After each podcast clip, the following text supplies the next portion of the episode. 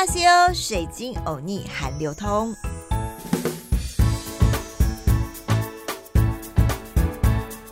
阿尼哈西欧，欢迎来到好好听 FM 水晶欧尼韩流通，我是水晶主播 Crystal，Crystal 是我的英文名字，呃，英文名字的意思呢就是水晶。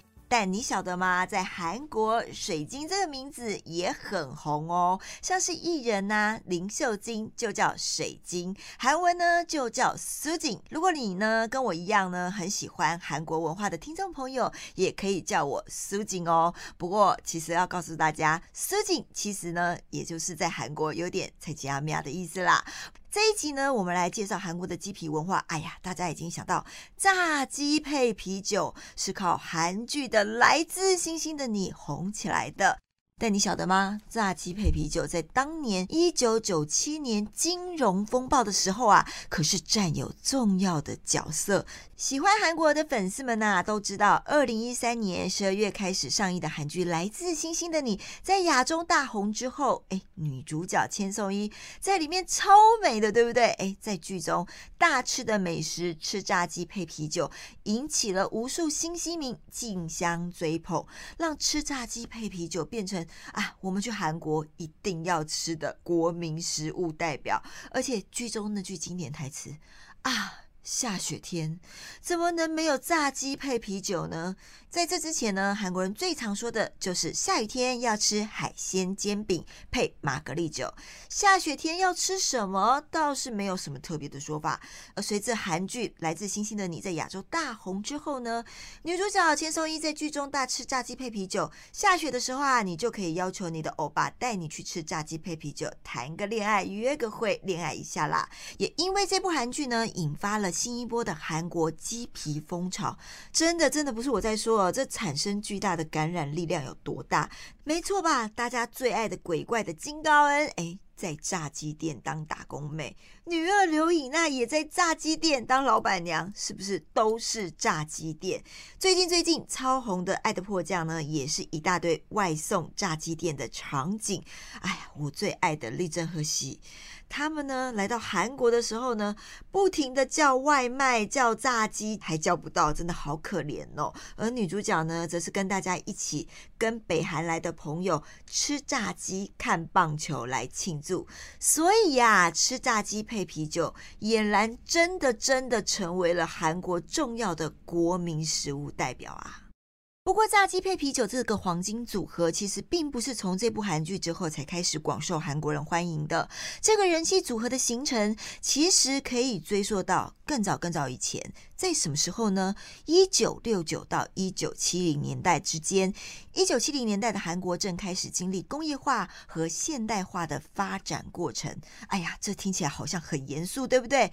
许多年轻人当时呢离开农村，来到都市定居就业。在这样的产业化和都市化的过程当中，工厂以及办公室这些劳动人口集中的场所大量的设立，也因此促成了韩国食品外卖文化的兴。起鸡肉料理啊，像是炸鸡、烤鸡，在这个时候呢，可以说是大受欢迎。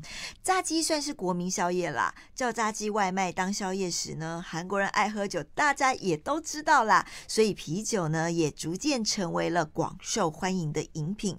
而啤酒和炸鸡的组合呢，在当时饮酒文化算是一种革新哦，因为传统上喝酒的时候下酒菜呢，主要是以汤汤水水，比如说像是泡菜锅啦、大酱汤。啦，汤汤水水的外带可以说是非常的不方便，所以呢，啤酒配炸鸡因此成为年轻人在办公室啊，或者是工厂里吃点心，或者是去户外郊游野餐、参加运动大会的时候重要的选择。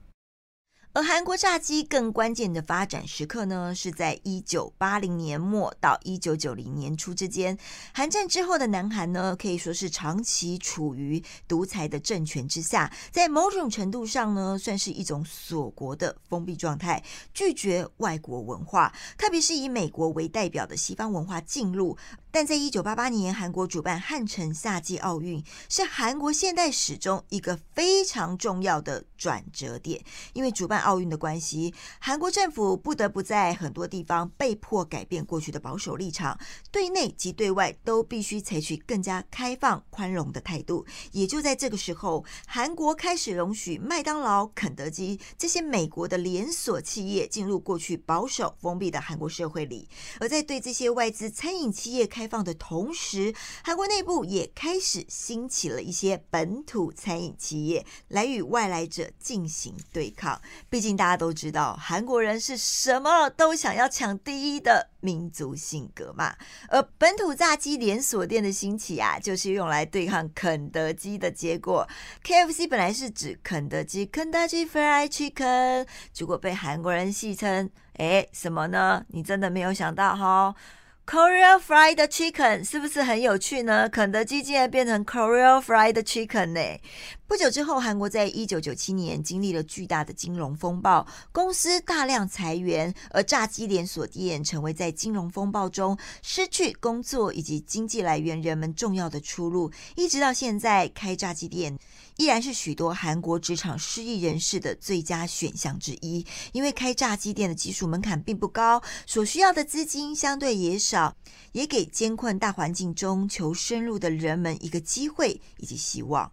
也就是因为如此，让韩国的炸鸡店数目持续的在不停不停的增加当中。不过，韩国的炸鸡业者可不甘愿只停留在小资企业这样的层次里面。善于经营包装的韩国人，二零一三年的夏天，在韩国的大邱开始举办了第一届的炸鸡啤酒节。除了全国十七家的炸鸡连锁店一起摆摊以外，加上电视台的合作参与啊，那时候 K-pop 多流行啊，以及明星歌手在台上劲歌热舞，大家呼朋引伴一起去吃炸鸡配啤酒，然后一边听 K-pop 的这些歌手们，也成为了炎夏里热闹的新形态庆典活动。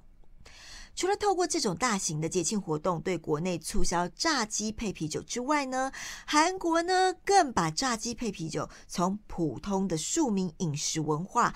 转变成为扩充国际软实力的一种方法，耶！不但大力的向邻近国家行销炸鸡跟啤酒，更努力的邀请各国的游客们来韩国参加各项相关的节庆活动。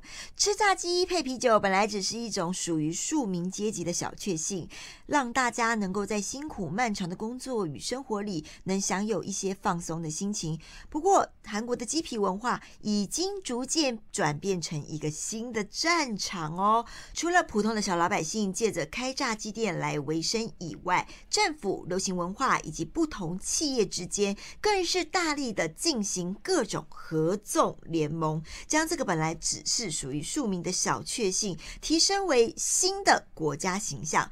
真的，以前你想到炸鸡，会想到的是哪里？当然是美国啊！谁会想到炸鸡的新战场？